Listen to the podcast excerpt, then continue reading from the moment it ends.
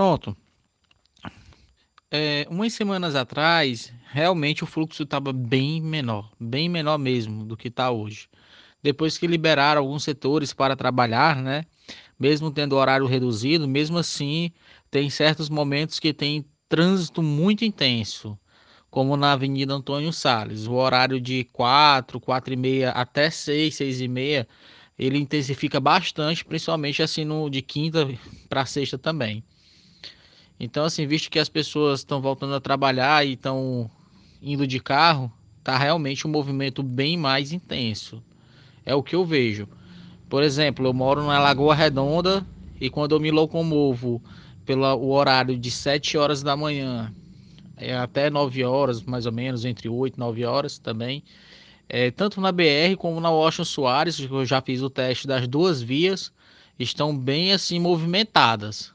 Não fica muito engarrafado, como antigamente antes do lockdown, mas engarrafa sim ainda.